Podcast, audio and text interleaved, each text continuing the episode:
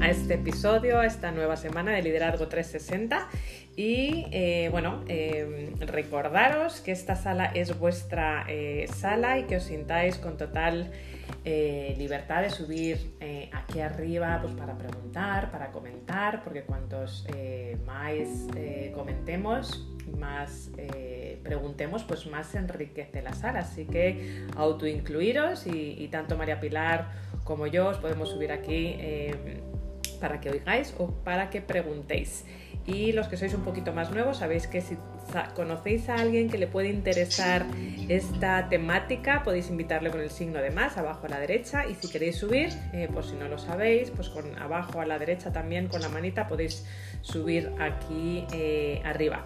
Y para los que sois un poquitito más nuevos, pues eh, nos presento. María Pilar es una gran asesora, una gran profesional que se dedica a asesorar y a formar asesores eh, insuperables. Y yo soy coach ejecutiva eh, y mentora de líderes y de eh, emprendedores que quieren liderar, emprender con un gran estado de bienestar, consiguiendo los resultados que nunca se esperan, pero a la vez con ese estado de bienestar sin el burnout, que es una de las cosas que muchas veces pasa a los líderes y a los emprendedores que empiezan a, o empezamos a emprender, pero nos encontramos en un momento de nuestro emprendimiento, de nuestra vida, de que se nos olvida, ¿verdad? Porque hemos estado, empezado a emprender y nos encontramos con esa falta de balance entre, entre nuestra vida eh, personal y profesional. Así que es de los temas que vamos eh, a hablar hoy, de por qué me cuesta gestionar mi tiempo. Y os voy a dar seis claves, eh, seis claves para gestionar el tiempo, seis claves que suelen ser las claves por las que normalmente nos quedamos un poquito eh, atascados. Y antes de empezar, eh, bueno, pues comentar también que esta visión de productividad para mí es totalmente holística. Muchas veces nos referimos a la productividad, sobre todo en el ámbito, eh, te voy a quitar el micrófono, María Pilar, que creo que estás con el micro, un segundito.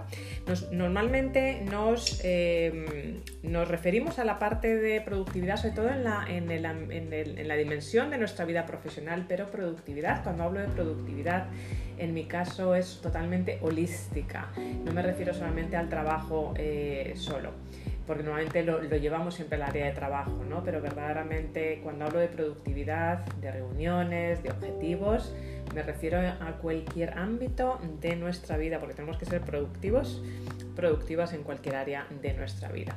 Y eh, voy a compartir seis claves que luego eh, para mejorar la gestión del tiempo siendo emprendedor o emprendedora y luego compartiremos el resumen en el grupo de Telegram Liderazgo 360, que ya somos casi 200. Así que si no eres todavía eh, miembro del grupo de Telegram, donde compartimos las noticias y los resúmenes, puedes ir aquí a mi nombre, al bio de Instagram. Os comparto una frase que me encanta y, de hecho es una frase con la que empiezo mi libro de, gestión del tiempo, que es procrastinar, no es mía, eh, es de, Christopher eh, Harris y eh, me encanta porque es, me parece muy graciosa y qué cierto es, ¿no? Que procrastinar es como una tarjeta de crédito. Es muy divertida hasta que te llega el estado de cuenta, ¿verdad?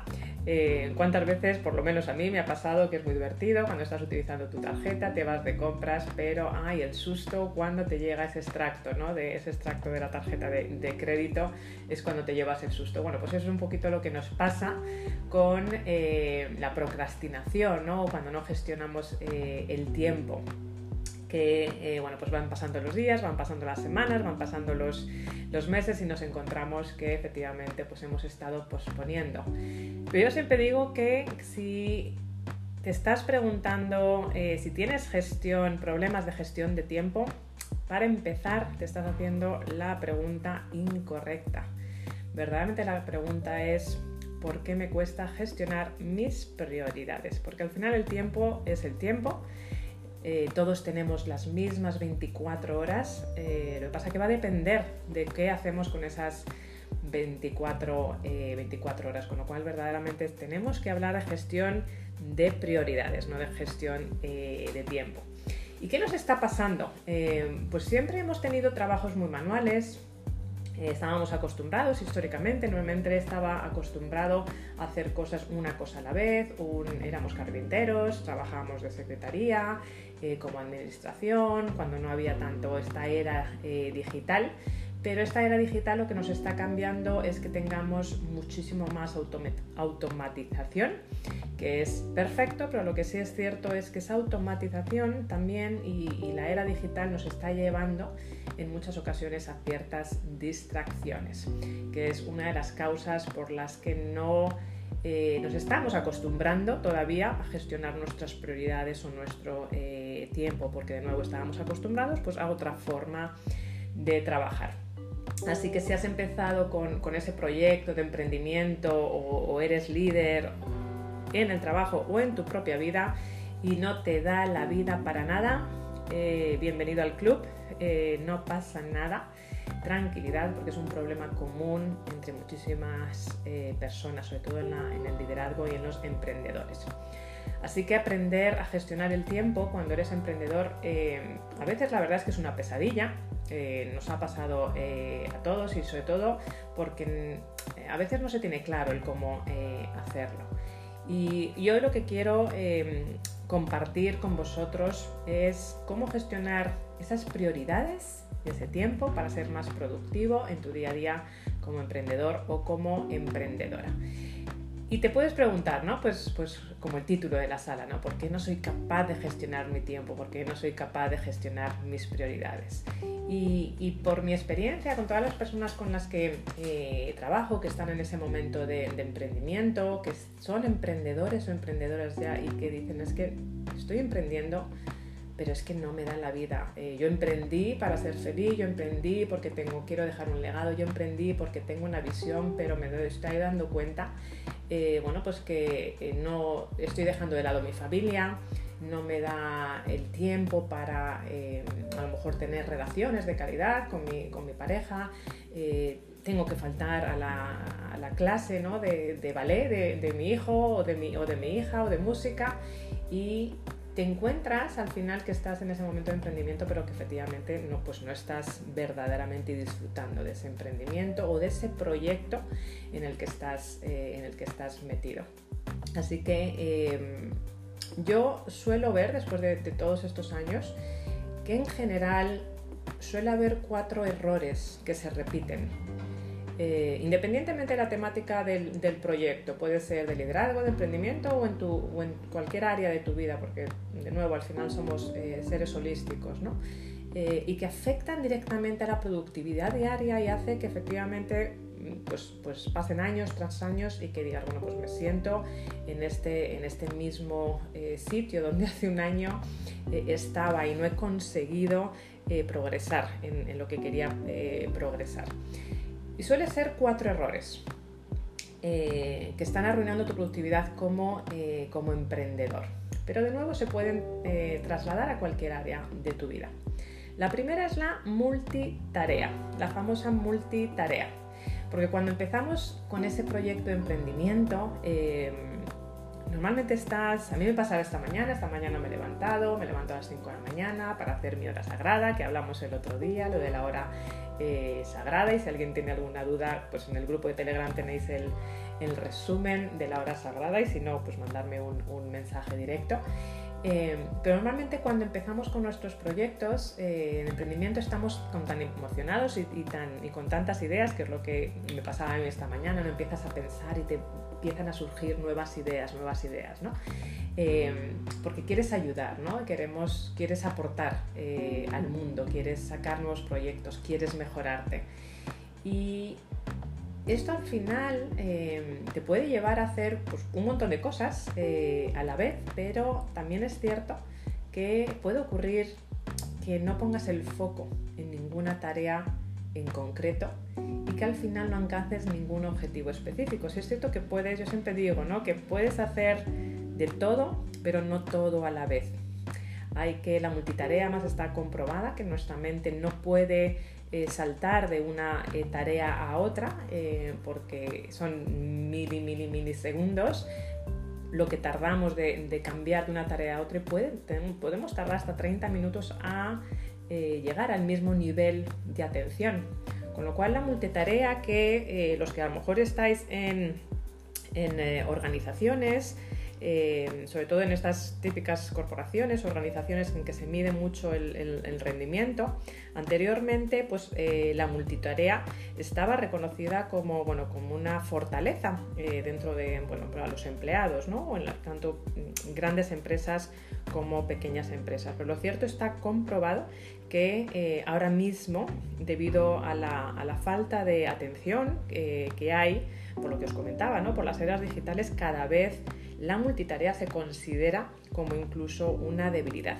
Si es cierto que también depende ¿no? de un poco de qué tipo de tareas estás haciendo, a veces se pueden combinar, ¿no? Pues por ejemplo, eh, pues si puedes, estar a lo mejor escuchando pues un clubhouse, puedes estar escuchando un podcast, puedes incluso estar escuchando algún audiobook o algún tipo de, de entrenamiento en línea y a la vez estar haciendo alguna otra, otra eh, tarea un poquito más, eh, más manual. Pero sí es cierto que de por sí, sobre todo en tareas un poco más, que podríamos decir más, eh, que, exigen atención y enfoque mental, está comprobado que no es posible y que lo que está haciendo a tu mente es que puedas tener muchísimos más errores y cuando tenemos muchísimos más errores todos sabemos lo que nos ocurre, pues somos más lentos, tenemos que repetir tareas y al final no estamos siendo eh, eficientes. Así que ese es el gran, gran, uno de los grandes eh, problemas o errores que tenemos. El segundo es el perfeccionismo paralizante y, a quien le vaya resonando todo esto estáis, eh, podéis subir aquí arriba, ¿vale? Con la, eh, con la manita. Yo, por ejemplo, a personas que son un poquito más nuevas, Elena, si no sabes todavía cómo, cómo subir abajo a la derecha con la manita, puedes subir si es que te apetece. El segundo es el perfeccionismo paralizante. Em, porque también es muy común eh, en los emprendedores que queremos sacar nuestro nuevo proyecto ah, con una calidad 10 y si puede ser 20 eh, mejor.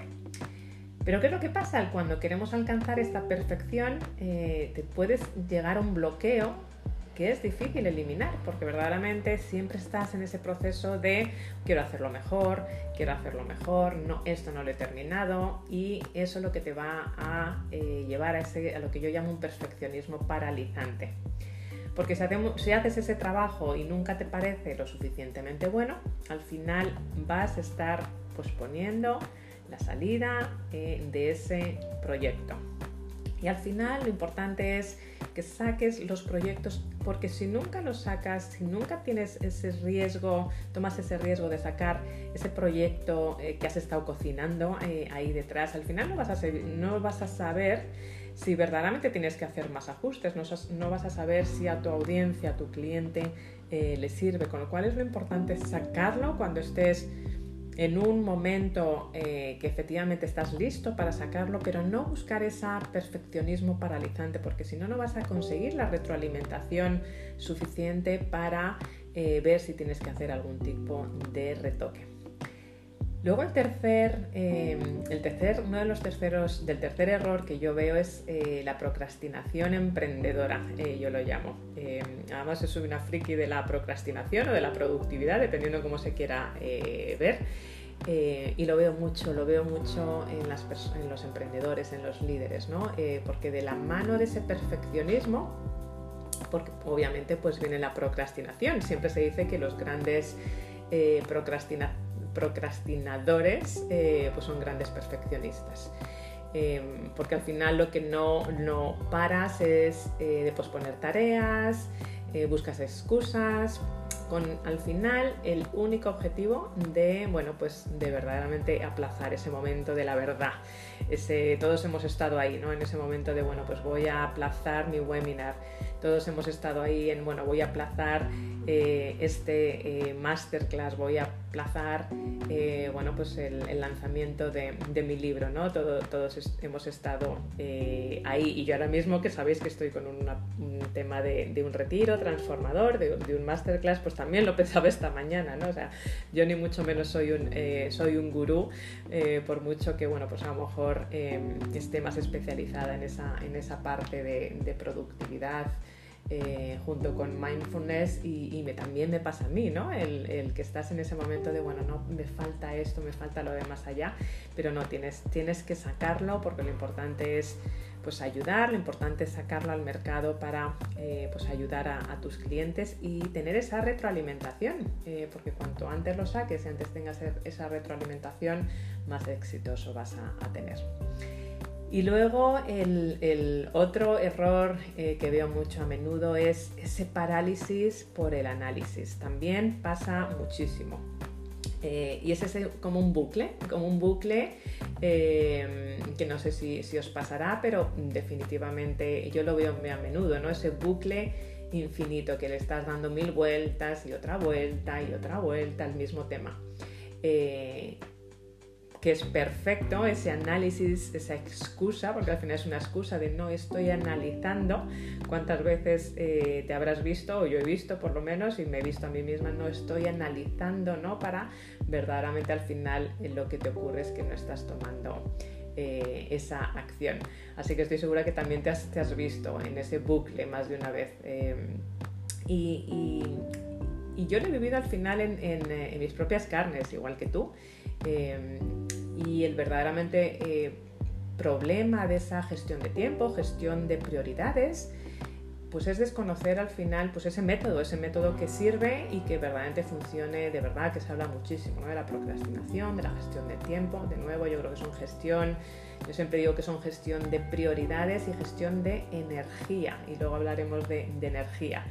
Em, y al final sobre todo es ese, sistema ¿no? que, hablamos mucho, pero que al final lo que queremos todos es pues, disfrutar de nuestro tiempo, eh, sin sentirte, eh, sin sentirnos culpables, ¿no? Y, que no, sobre todo el emprender, el liderar, sin que nos evite pues, ser esclavos de, ese sueño que tenemos, de ser esclavos de ese legado que queremos dejar, de, ser esclavos, dejar de ser esclavos de ese proyecto. Eh, que, queremos tener, ¿no? que puede ser nuestro negocio, puede ser nuestro liderazgo, eh, etcétera, etcétera. ¿no?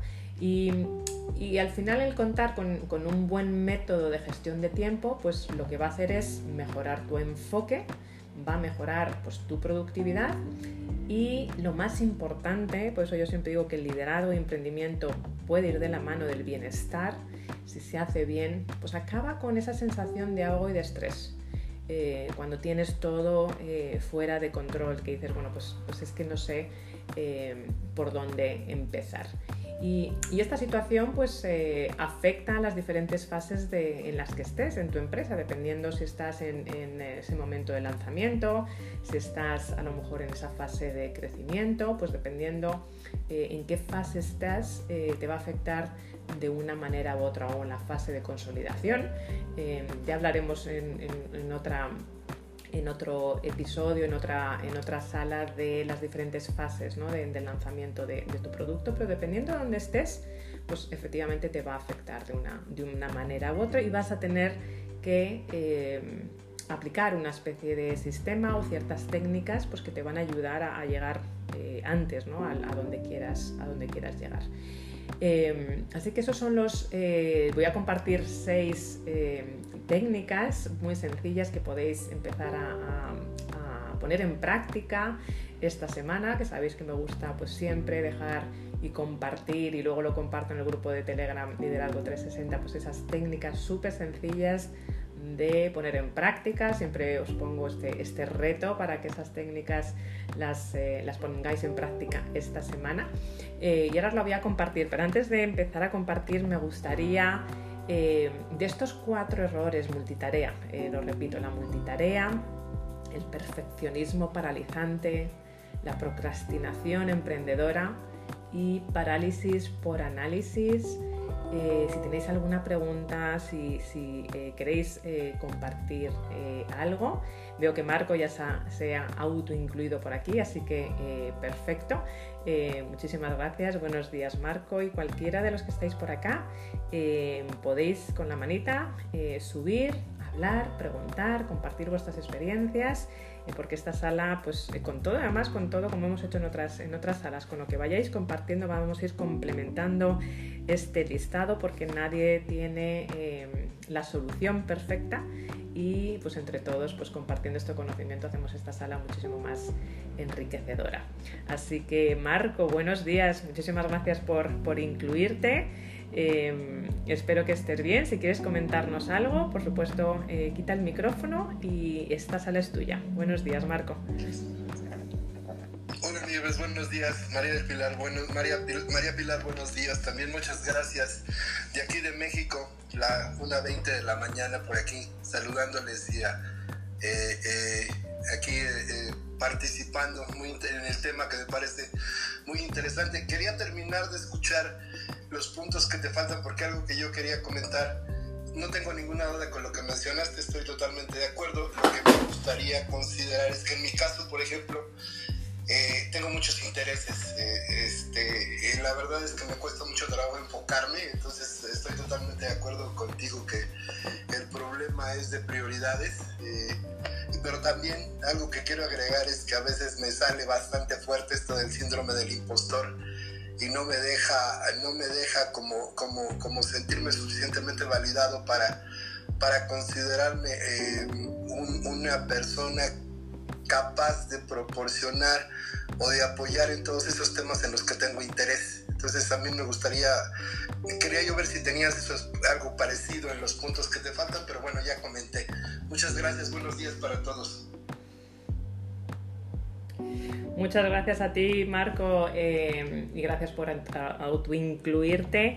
Síndrome del impostor, eh, el otro día lo tocábamos, tocábamos un poquito la parte del síndrome del impostor. Eh, que yo comentaba, además que es como el elefante ¿no? en, la, en la sala, que no quieres nombrar, ¿no? lo llamaba SID, el síndrome del impostor, del impostor, perdona, SDI porque es como el elefante rosa, ¿no? Cuando te dicen piensa en elefante rosa, o no pienses en elefante rosa, tu mente no hace más que pensar en elefante rosa, ¿no? Y en el tengo miedo, en el que soy suficiente, no me va, eh, no me va a salir. Em, hoy no lo vamos a hablar, eh, Marco, porque eh, requiere, yo creo que es un tema, me lo apunto, em, el síndrome del impostor, es un tema que definitivamente eh, requiere una sala eh, específica, pero me gustaría saber, sobre todo por, eh, de nuevo, estas salas son pues muy dinámicas, ¿no? Y, yo creo que al final lo importante es que nos sirvan a todos. Me gustaría saber un poquito más, Marco, en qué, en qué piensas que te está, si, si quieres, por supuesto, en qué piensas que te está afectando en esta gestión del tiempo, en esa gestión de prioridades. Sobre todo, por si le puede ayudar a alguien más tu comentario, tu experiencia. Eh, y por supuesto lo podemos, lo podemos tratar, eh, si quieres comentarlo, ¿eh? con total libertad. Muchas gracias. De hecho, no, no hay ningún problema. Yo, yo, el problema del síndrome del impostor en mi caso, no sé, cada quien supongo que tendrá su propio nivel en ese sentido. Tiene mucho que ver con que, con que dice que desde casa desde que era pequeño tenía el hecho de que yo, yo siempre he sido muy curioso, muy emprendedor, demasiado preguntón, así decimos en México, muchas preguntas. Eh, no me querían contestar luego porque era yo demasiado curioso. Yo creo que la gente decía, ya, ya cállate hijo, por favor, ya preguntas demasiado, quieres saber demasiado me, causaba cierto problema que me dijeran esto, ¿no? Pero también llegó un momento en que cada, digo, cuando eres pequeño eres gracioso, cuando eres más grande sigues preguntando, sigues siendo muy curioso, eh, me bloquearon muchas cosas. Ahorita de grande ya lo entiendo, pero cuando era pequeño me sentía yo mal. Eh, eh, y yo siento que mi síndrome del impostor tiene mucho que ver con esa falta de confianza en esa parte, pero no he dejado de ser sumamente curioso, de tratar de aprender de muchas cosas. Y por entonces me parece que la, la, falta de confianza en mí mismo tiene mucho que ver con que aunque tengo muchos intereses, siento que no, no voy a poder ser suficientemente bueno en casi la mayoría, ¿no? Y, mira que sí son bastantes. Bueno, eso era la, lo que creo que sucede en mi caso. Muchas gracias. Qué interesante, ¿no? Gracias a ti, Marco. Eh, qué interesante lo que acabas de comentar, porque si te fijas, eh, todo al final viene de nuestra infancia. Y lo hemos comentado en, otras ocasiones, ¿no? La, importancia de pues, esos mensajes que recibimos cuando, cuando somos eh, pequeños, porque al final nuestra visión del mundo, eh, y creo, además María Pilar me lo dijo el otro día, eh, y creo que vamos a dedicar, lo que pasa es que requiere varias salas, a hablar de las heridas, de nuestras heridas de la infancia, de lo que es, porque siempre hablamos del de, el síndrome del impostor, siempre hablamos de las creencias limitantes, pero verdaderamente para entender nuestras creencias limitantes, para creer nuestros, nuestro síndrome del impostor hay que seguir un nivel más para abajo. Yo siempre lo explico, ¿no? De, que imaginéis un poquito la mente como si fuese un iceberg. La parte, el piquito de arriba es el consciente, la parte analítica, la del lenguaje, con la que eh, eh, podemos eh, explicar, explicarnos, con la que podemos gestionar los números, pero luego está toda aquella masa de abajo del mar que es el subconsciente, que es donde están nuestras creencias eh, limitantes. Eh, que se forman pues hasta los seis años, ¿no? Todas esas creencias limitantes, nuestros paradigmas, las gafas con las que vemos el mundo, se forman en, eh, dentro del vientre de nuestra madre y se forman hasta los seis años. Empieza sin filtros a caer todo aquello ¿no? en el subconsciente. Ahí es donde empezamos a crear nuestro paradigma, nuestras creencias limitantes y normalmente nos quedamos ahí, incluso el síndrome del impostor, que al final es, una creencia limitante, nos quedamos ahí. Y muchas, en muchas eh, terapias además eh, hablamos de o curamos o intentamos tratar esas creencias limitantes, pero hay, que seguir yendo un nivel mucho más abajo que es el origen de todas esas eh, creencias, que son las heridas. Las heridas que nos eh, formamos en la, infancia, que son eh, cinco, heridas, que son las, heridas de la injusticia, a ver si no se me olvida, porque a veces siempre se me olvida alguna, la, del abandono, la de la injusticia, la del rechazo, la de me faltan, siempre me faltan, me faltan dos, pero os aseguro que, ahora os las voy a, eh, las voy a comentar. ¿Y qué es lo que ocurre? Que al final no nos tenemos que quedar en ese síndrome del impostor, en esas creencias limitantes, sino que tenemos que ir pues, eh, pues más abajo de, esas, eh, de, esas, eh, de ese síndrome del impostor y bajar hasta las heridas y venir de donde vienen las heridas.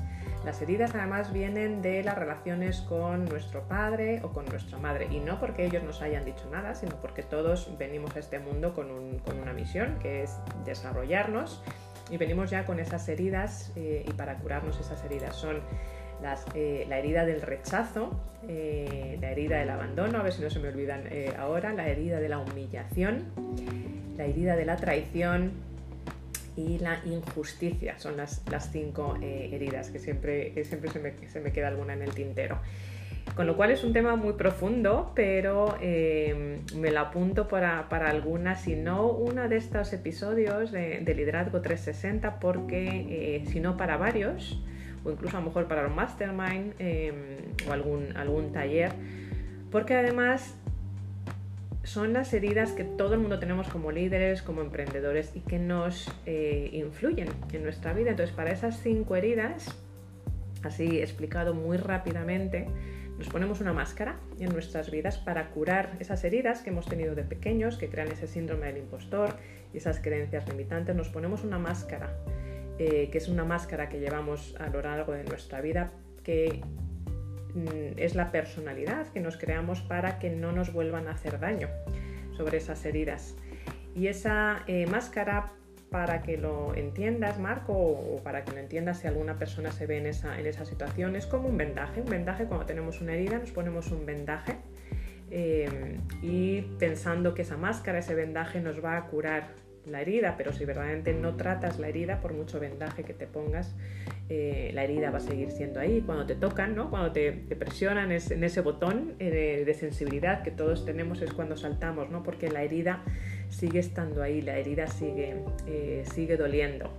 Entonces, hasta que no curas esa herida, por mucho vendaje que te pongas, te puede seguir infectando. Entonces, eso, eso, viene de ahí, eh, de ahí abajo, que es como un nivel más profundo de las creencias limitantes, porque es el verdaderamente origen, el origen de ese paradigma, de esas gafas, de esa máscara ¿no? que, llevamos todos eh, en nuestra vida.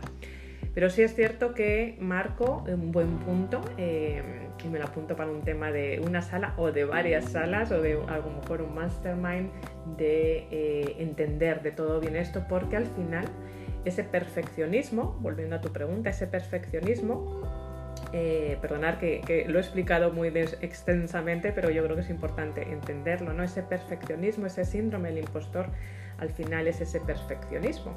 Y ese perfeccionismo, eh, al final, lo que hay que saber, que, que te hace procrastinar, lo que hay que saber de dónde viene. Es una creencia limitante, pero lo que hay que ir es ese, a ese subnivel que digo yo, ¿no? Las, ese nivel muchísimo más profundo de, bueno, de dónde me viene, de qué herida me viene. Y cada persona es un mundo. Eh, yo siempre digo, ¿no? Que en todas estas cosas no se puede generalizar, ¿no? Porque cada persona es, eh, bueno, pues llevamos nuestra historia detrás. Entonces hay que saber ese perfeccionismo si viene del rechazo, eh, si viene del abandono, si viene de la humillación, si viene de la traición o si viene de la injusticia para verdaderamente eh, saberlo. Y entonces curarlo, quitarnos ese vendaje, quitarnos esa máscara. Y cuando una vez que te quitas esa máscara, ese vendaje es un momento de liberación eh, total, porque entiendes cuál qué misión has venido a este mundo, entiendes por qué has tenido eh, pues esa máscara o esa personalidad y empiezas a entender todo. Entonces, como todo, ¿no? Cuando empiezas a ser consciente de, de dónde estás, y, por qué te comportas como te comportas es cuando ya puedes tomar las riendas de eh, tu vida. Así que una explicación muy larga, Marco, lo siento, pero es un tema que a mí me apasiona tanto porque es, normalmente no nos lo explican, ¿no? Y es, tan es muy profundo, pero muy sencillo a la vez. Eh, así que si, alguien o Marco tenéis eh, curiosidad sobre, sobre el asunto, también me podéis mandar un mensaje aparte. Eh, y muchísimas gracias por traerlo y me la apunto eh, para una sesión o varias sesiones. Buenos días María Pilar, eh, no sé si puedes hablar en estos momentos porque sé que sigues de vacaciones, pero si puedes me encantaría saber, bueno, ¿qué, qué, qué errores tú también ves que suele ocurrir a los emprendedores? Hola, muy buenos días. Nada, mis vacaciones están preparadas para estar con todos en, la sala y sobre todo contigo. Así que fenomenal. Yo cuando has empezado a hablar del tema de los errores, eh, creo que el, eh, primero me he analizado en, mi caso y luego en, el de los demás. Eh, en mi caso es totalmente el foco, el problema de la multitarea, que estás haciendo una cosa, tienes llamadas, mails, un montón de diferentes flancos como, como, en la guerra y al final no puedes atacar a todos. Así que si, si quieres ganar la guerra te tienes que, como dices tú, enfocar en, uno de esos flancos y, una vez terminado uno, pues eh, atacar, a, atacar a otro. Y, con carácter general, yo en el mundo de todo, del emprendimiento y de todos los emprendedores que he ayudado a, a gestionar y a lanzar sus empresas en todos estos años, creo que, depende mucho de la persona. Entonces cada uno eh, se ancla a, uno de sus errores. Muchas veces el del perfeccionismo, el de es que todavía no, no me voy a lanzar porque me falta algo, porque creo que a lo mejor tengo que, desarrollar más aquí hasta que no esté este punto bien eh, creo que eso es muy paralizante. La, procrastinación emprendedora, por supuestísimo, eso eh, ya, ya veré, ya, ya miraré, ya, ya, ya. Y, luego el, ese análisis, mm, yo por lo menos no tengo la sensación de haberlo visto tanto. Eh, pero, pero la procrastinación y el perfeccionismo son unos errores que paralizan muchísimo esa productividad. Y en mi caso ya te digo que es el, el foco y, estoy trabajando para enfocarme día a día. Eh, me ha parecido súper interesante lo que ha traído Marco y las explicaciones que has dado tú, Nieves, del, del tema de las heridas y creo que sería una súper sala eh, el hablar de, ellas y de cómo mejorar la productividad si, si, nos quitamos dichas heridas. Así que yo también te lo lanzo, eh, creo que ya lo habíamos hablado anteriormente y, y bueno, mm, estoy deseando eh, escuchar esas seis técnicas para poner en práctica esta semana y ser mucho más productivos. Así que Nieves, adelante, gracias. Gracias a ti, eh, María Pilar. y además, mm, eh, el foco, foco, foco. Te voy a dar, voy a compartir tres palabras claves para, para que te enfoques. La primera es enfoque, la segunda es enfoque y la tercera es enfoque una cosita, una cosita, puedes hacer de todo y nos pasa mucho, ¿verdad? y gracias por compartirlo. Puedes hacer de todo, pero no todo eh, a la vez. Así que eh, vamos a hablar ahora de, efectivamente de, eso, pero me gustaría antes y, definitivamente tomo el guante por el tema de las heridas, eh, porque yo creo que es súper importante entenderlas e ir a ese nivel. Vamos a, hacer un poquito de submarinismo uno de estos días, os lo prometo. Elena, buenos días. Eh, vamos a dar paso a Elena. No sé si quieres compartir algo por aquí, algo que te haya resonado, algo que te esté pasando eh, a ti o alguna pregunta y así ya continuamos con, esas seis claves. Buenos días. Hola, buenos días. ¿Qué tal? Pues es que yo he llegado tarde a la sala y escuchaba, escuchaba a Nieves explicar lo de las heridas surge una pregunta. Si tú crees que has identificado esas preguntas, ¿con eso sería suficiente o además necesitarías ayuda para superarlas? No sé si lo habías explicado antes. Buena, buena pregunta. Si, si detectas esas heridas, ¿verdad? Te, te refieres, ¿verdad, Elena? Esas cinco heridas. Exacto. Sí. O alguna de ellas. Sí, fíjate, muy buena pregunta. Todos podemos tener o las cinco heridas o una que, esté más profunda eh, que otra. Hay algunas que se forman pues, en, el vientre, en el primer año, hasta el seis años. Pero puedes tener dos o tres heridas, puedes tener las cinco, es raro las cinco, pero normalmente siempre tienes eh, alguna que es mucho más eh, profunda.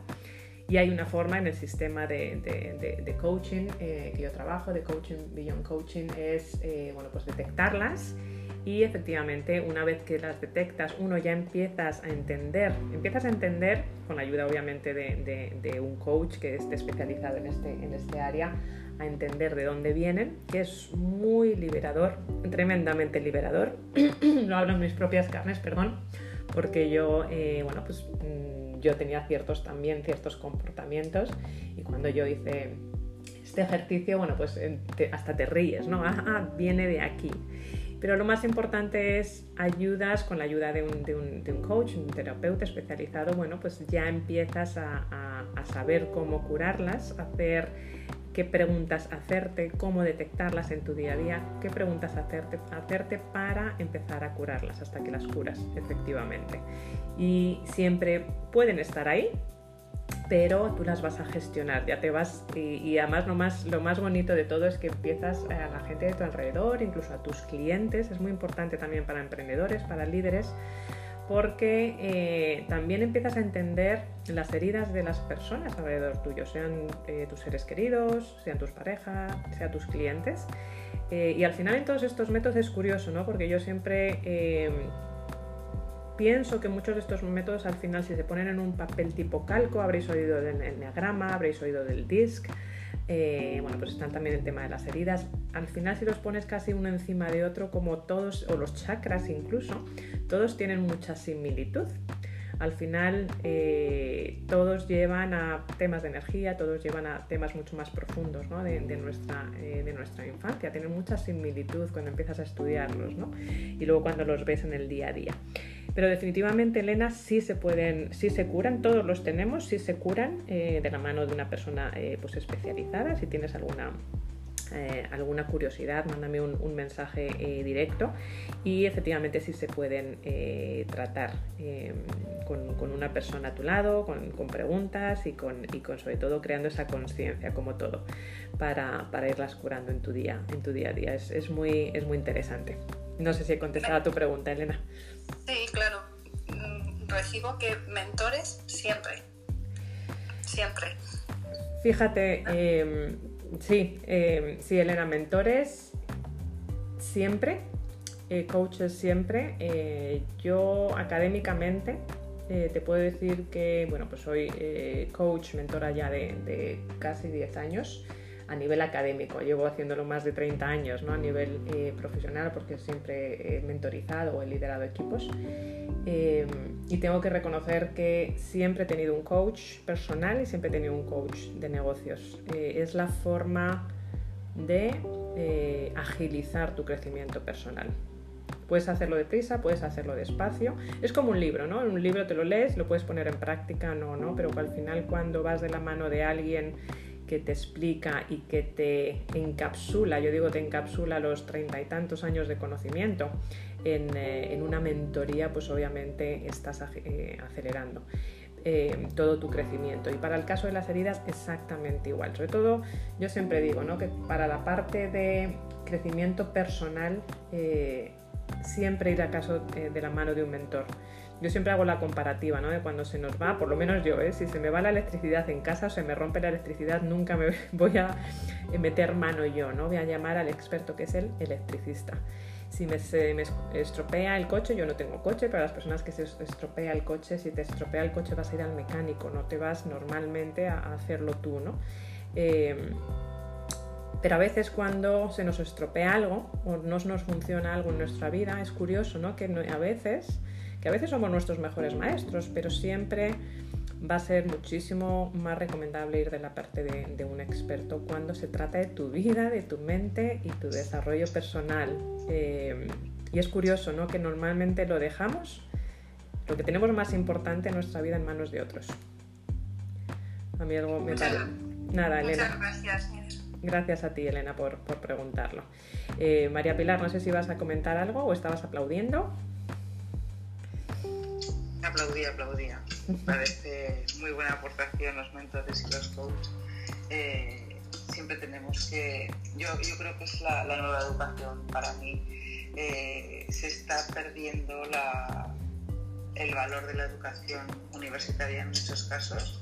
Queremos solo, antes solo queríamos aprender de la universidad y ahora es la, nueva educación que la tienes que hacer a través de gente que ha pasado por, por ese camino y por esa práctica y, hay que creer más en los coaches y los mentores. Así que aplaudía. Mm. Gracias, eh, gracias a ti, que cierto es el, aprender por la, por la propia eh, experiencia. Bueno, pues vamos allá. Muchas gracias por, incorporaros y a los que por refrescar un poquitito la sala. Para los que habéis incorporado un poquito eh, más tarde, estamos hablando de por qué me cuesta gestionar mi tiempo o mis prioridades. Hemos hablado de esos cuatro errores que solemos ver, también uniendo lo que comenta Marco, ¿no? El tema del síndrome del impostor, que va ahí, por eso estábamos hablando de las heridas, de dónde viene todo esto. Y vamos a hablar de esas seis claves para mejorar la eh, gestión del tiempo eh, siendo emprendedor, que luego las compartiré en el grupo de Telegram que podéis ver en mi, en mi bio eh, de Instagram si todavía no sois miembros. Primera es el tener claro lo que es importante. Primero, lo primero. Que parece eh, muy fácil porque siempre nos lo decimos, pero no necesariamente es, eh, es, tan fácil si no tienes esa claridad. Yo siempre digo que para antes de la productividad tenemos que eh, trabajar, así lo trabajo yo, el, el, mindset, tenemos que trabajar el plan de estrategia y luego la productividad o ser constante. Y ese primer pilar de tener claro lo que es importante, primero, lo primero para mí no es la estrategia, para mí es ese mindset, esa visión, el tener claro qué legado quieres dejar, qué propósito quieres dejar, cuál es el para qué de tu emprendimiento, cuál es el para qué de tu liderazgo, cuál es el para qué de ese proyecto, aunque ese proyecto sea sentirme más saludable a nivel personal, bueno, ¿para qué? Tú no quieres adelgazar 10 kilos, tú quieres sentirte más ágil, te quieres eh, sentir con más confianza. Ese es el para qué, verdaderamente, no el qué, el perder 10 kilos, que es lo que nos puede pasar a, todos, ¿no? Verdaderamente, cuando te empiezas a preguntar el para qué y sigues subiendo, yo siempre digo el preguntarte cinco veces el para qué, va subiendo de nivel, va subiendo de nivel, hasta que verdaderamente encuentras verdaderamente ese gran para qué, ese primero, lo eh, primero de tu eh, proyecto o de, tu emprendimiento. Porque eso va a ser tu guía, va a ser tu GPS para tener muy claro qué es lo que quieres hacer y para qué lo quieres hacer. Ahí es donde vas a conectar con tu motivación, porque normalmente cuando procrastinamos es porque eh, nos hacemos eh, objetivos, nos ponemos objetivos desde un tengo que, tengo que perder 10 kilos o tengo que escribir este libro o tengo que escribir este artículo, eh, en vez del quiero.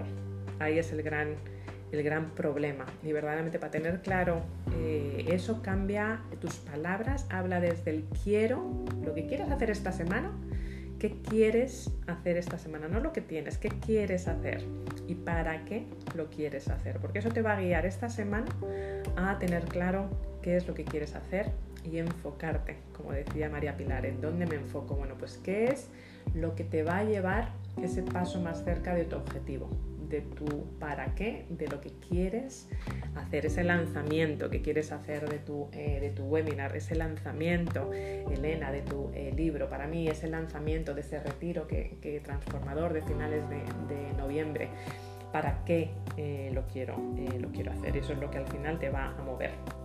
El segundo es que lo veo bastante a menudo eh, que no ocurre es medir cuánto tardas en hacer cada tarea.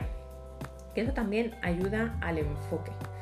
Em, porque cuando tú mides eh, siendo realista, siendo exigente, pero siendo realista de cuándo vas a tardar en hacer cada tarea, vas a tener mucho más control sobre tus horas, tus horas del día, tus horas de la semana y los minutos que empleas.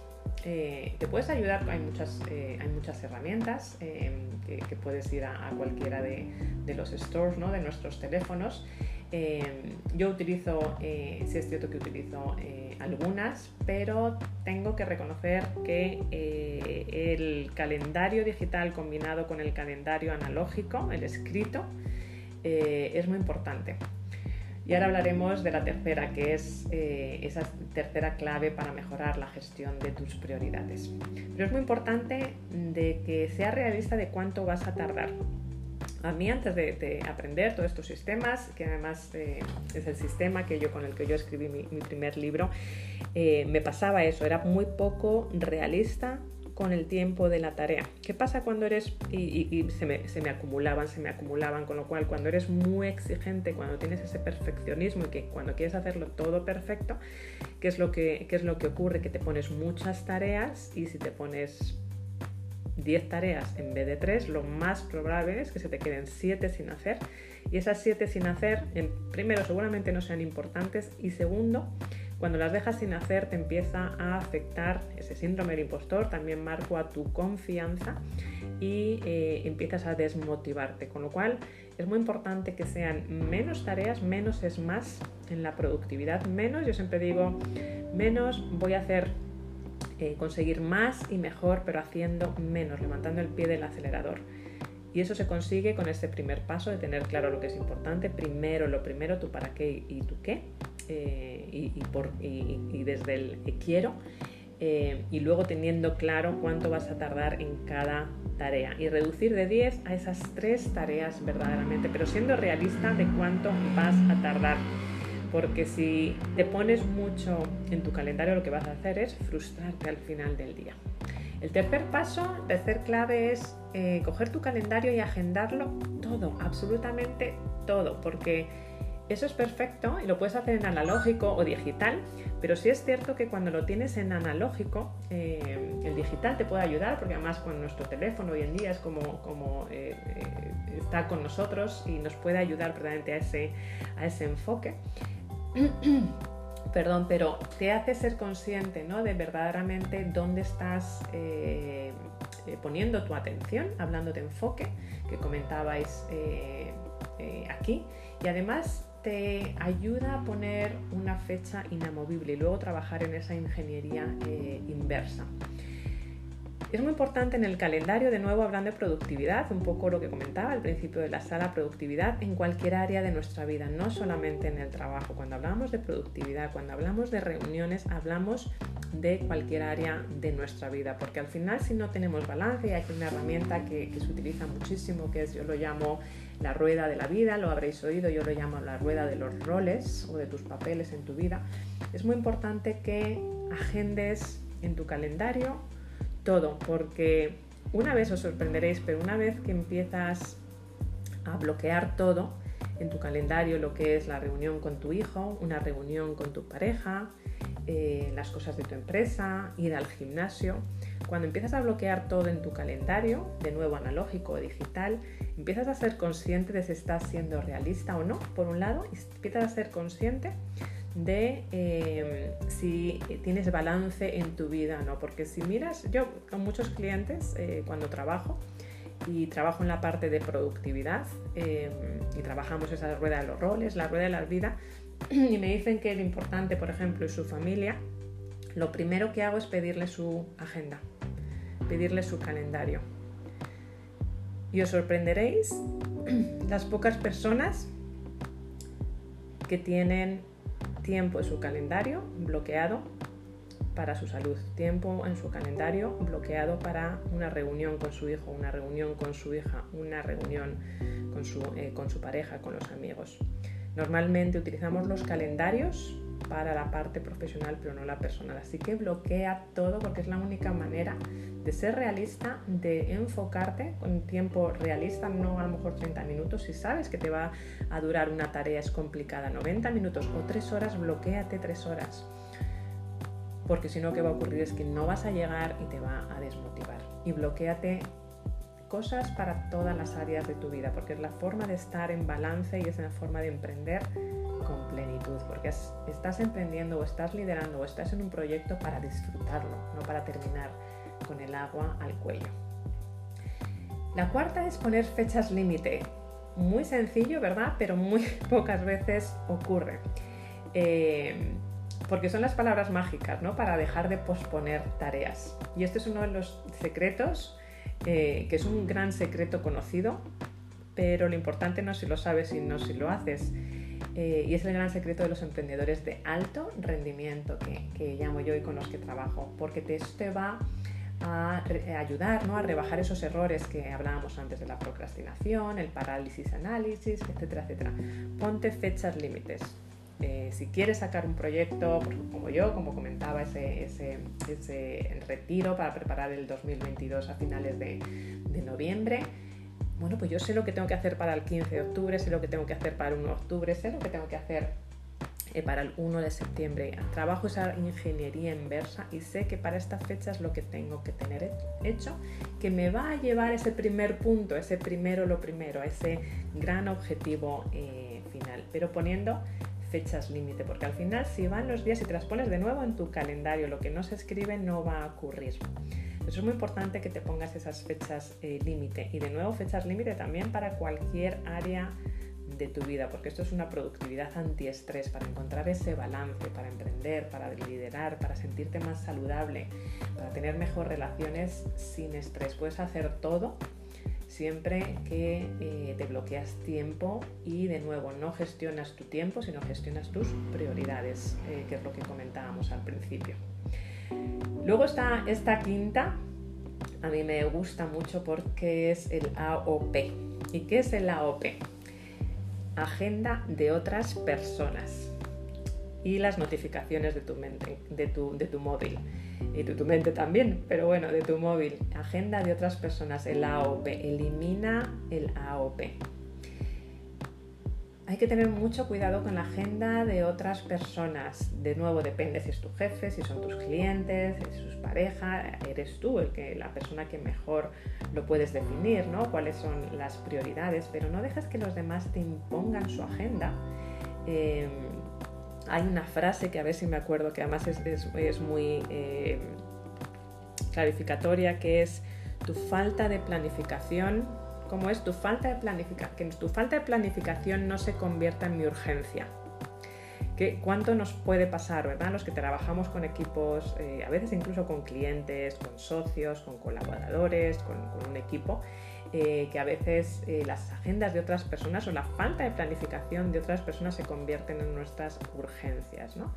Eh, no, dejes que los demás te impongan su agenda y prioriza la tuya por encima de, todo. El otro día hablábamos de esa hora sagrada, ¿no? Por las mañanas, de esos 60 minutos para ti y esos 90 minutos al principio del día sin tu móvil, sin tu correo electrónico, ponlo en modo avión, quítate las notificaciones del correo eh, y planifica tu día. Lo primero es lo primero, planifica tu día, mira tu calendario, mira qué bloques de tiempo tiene, ponte burbujas de oxígeno, yo lo llamo entre cita y cita, entre tarea y tarea, porque uno, tienes que descansar, tienes que estirarte, tienes que reenfocarte y tienes que disfrutar, con lo cual no seas autoexigente eh, y ponte esas burbujas de oxígeno, esas almohadillas eh, de tiempo entre tarea y, tarea son importantes eh, también.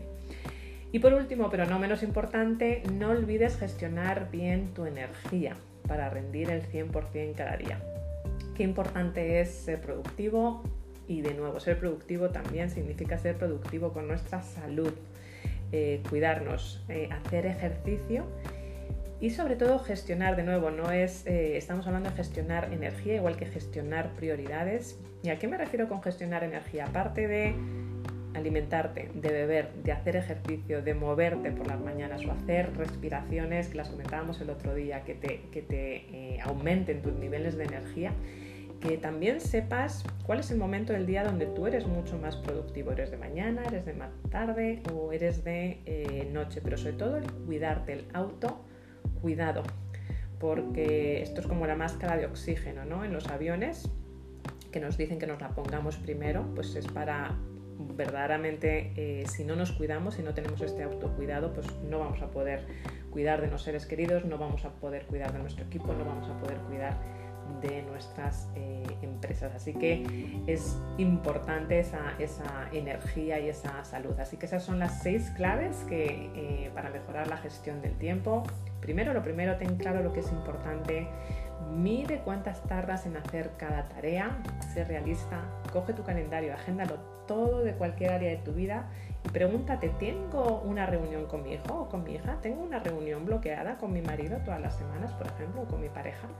Ponte fechas límite, importante, y trabaja esa ingeniería eh, inversa. Y el AOP, las agendas de otras personas, elimínalas con mucho cuidado, obviamente dependiendo de qué otras personas eh, son. Y eh, el último, pero no menos importante, gestionar bien tu energía para rendir al 100%. Así que esas son las eh, seis claves que os quería compartir hoy que pueden anular esos errores, esos cuatro errores que solemos tener como emprendedores. Y tenemos unos minutos para comentar, tres minutitos para comentar.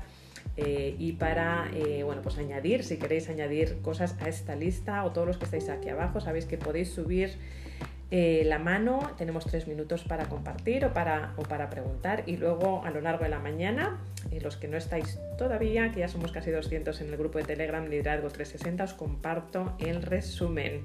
Y veo por aquí a Alfonso eh, que ha subido. Buenos días Alfonso, encantada de verte por acá. No sé si nos quieres compartir algo. Buenos días. Hola, buenos días a todos. Pues sí, como siempre quiero compartir algo. Em, la verdad tú dijiste casi ya todo pero tengo algunos puntos que añadir. Em, bueno, yo creo que esta gestión del tiempo es uno de los aspectos más importantes de la productividad. Entonces tenemos que darle mucha importancia. Yo, por ejemplo, todas las mañanas me levanto y lo primero que veo es mi agenda para saber lo que tengo que hacer durante el día.